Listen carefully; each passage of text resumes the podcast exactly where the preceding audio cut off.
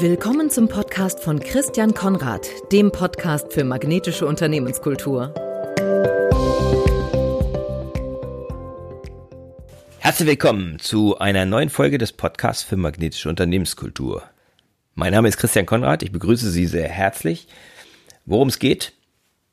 Es geht um Herausforderungen, wie wir als Unternehmer Herausforderungen meistern, wie wir mit ihnen konstruktiv umgehen und das Ganze im Kontext von Unternehmenskultur, die anziehend ist, die magnetisch ist, die Mitarbeiter anzieht, die Kunden anzieht und zwar auf eine Art und Weise, dass sie bleiben wollen.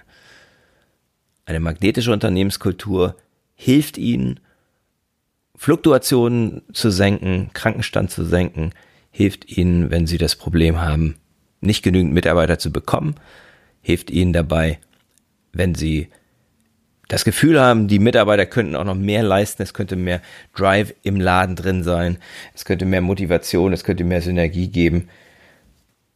In meinem Podcast bekommen Sie Impulse, Ideen, Inspiration und ganz praktische Tipps, wie Sie mit den Herausforderungen, die ich eben genannt habe, umgehen können und vielleicht auch mit anderen. Im Unternehmerzirkel Magnetische Unternehmenskultur, der mittwochs von 7.45 Uhr bis 8.45 Uhr stattfindet, beschäftigen wir uns in den vergangenen Wochen mit dem Thema als Unternehmer mit Herausforderungen umgehen. Und als wir damit angefangen haben, haben wir erstmal überlegt, was gibt es eigentlich für unternehmerische Herausforderungen. Die sind natürlich sehr, sehr vielschichtig, sehr unterschiedlich und äh, haben so ein bisschen gebrainstormt, haben so ein bisschen zusammen miteinander uns ausgetauscht und haben festgestellt, dass es sowohl externe als auch interne Herausforderungen gibt. Intern sind die, die hausgemacht sind. Und extern sind die, die aus der Umgebung kommen. Mal um eine ganz einfache Differenzierung vorzunehmen. Und dann haben wir überlegt, was sind die intern, wie kann man die vielleicht auch noch unterteilen? Und eine sehr einfache Unterteilung, die mir dann eingefallen ist, dass es einmal etwas mit Mindset, mit Haltung zu tun hat und andererseits mit Verhalten. Also was, wie, wie unsere Haltung ist, was wir für eine Sicht auf die Dinge haben, ob wir das Glas halb voll oder halb leer sehen, das bedingt sehr, sehr stark, wie wir uns verhalten. Und manche Herausforderungen kommen einfach aus uns selber, aus der, aus der Haltung, aus dem Denken, was wir haben. Und manchmal verhalten wir uns auf eine Art und Weise, die dann wieder Herausforderungen produziert. Und dann gibt es auch die externen Herausforderungen. Das sind die, an die man vielleicht zuerst denkt. Die haben wir unterteilt in das Verhalten anderer, wie andere sich jetzt uns gegenüber verhalten, ob das jetzt nun Kunden oder Mitarbeiter sind, Lieferanten. Und dann gibt es Umwelteinflüsse. Dann gibt es wirtschaftliche Veränderungen, Corona, politische Veränderungen, Wechselkurse, kleine und große Themen. Und viele von diesen Umwelteinflüssen haben die unangenehme Eigenschaft, dass wir relativ wenig gegen sie ausrichten können, sondern dass wir sie hinnehmen müssen.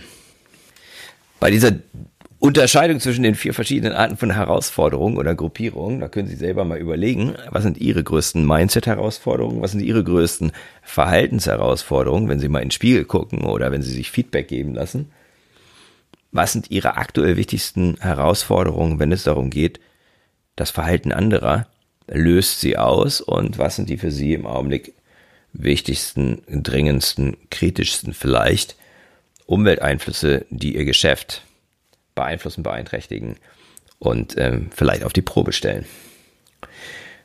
Was ich mir dann überlegt habe, ist, was sind Strategien, wirksame Strategien, mit denen wir als Unternehmerinnen und Unternehmer mit Herausforderungen umgehen können. Gibt es da irgendwelche Muster, die uns helfen?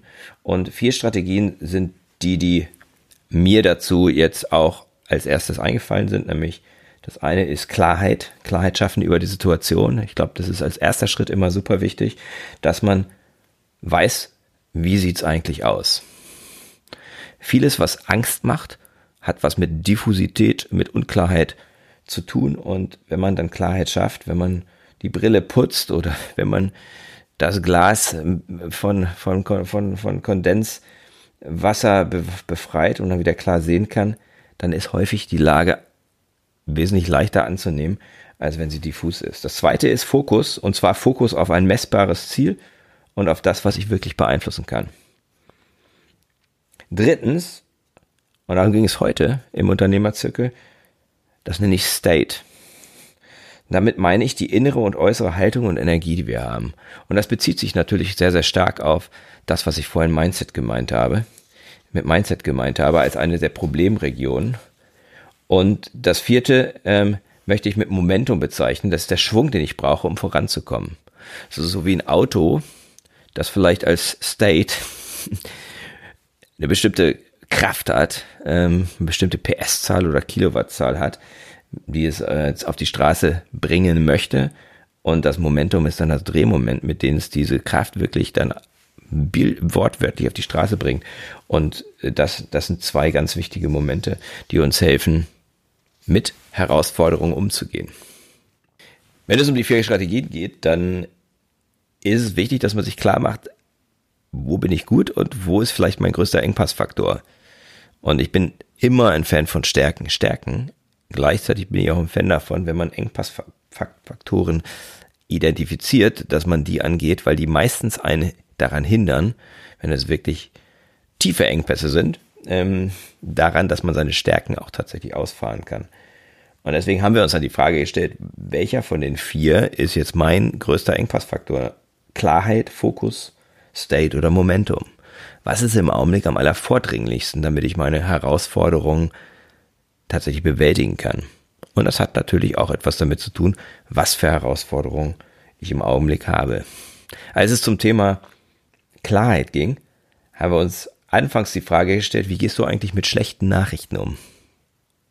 Und das ist ein ganz guter Testfall, dass man sich überlegt, wie gehe ich eigentlich mit schlechten Nachrichten um? Ich habe da ein Bild gefunden, um das zu illustrieren.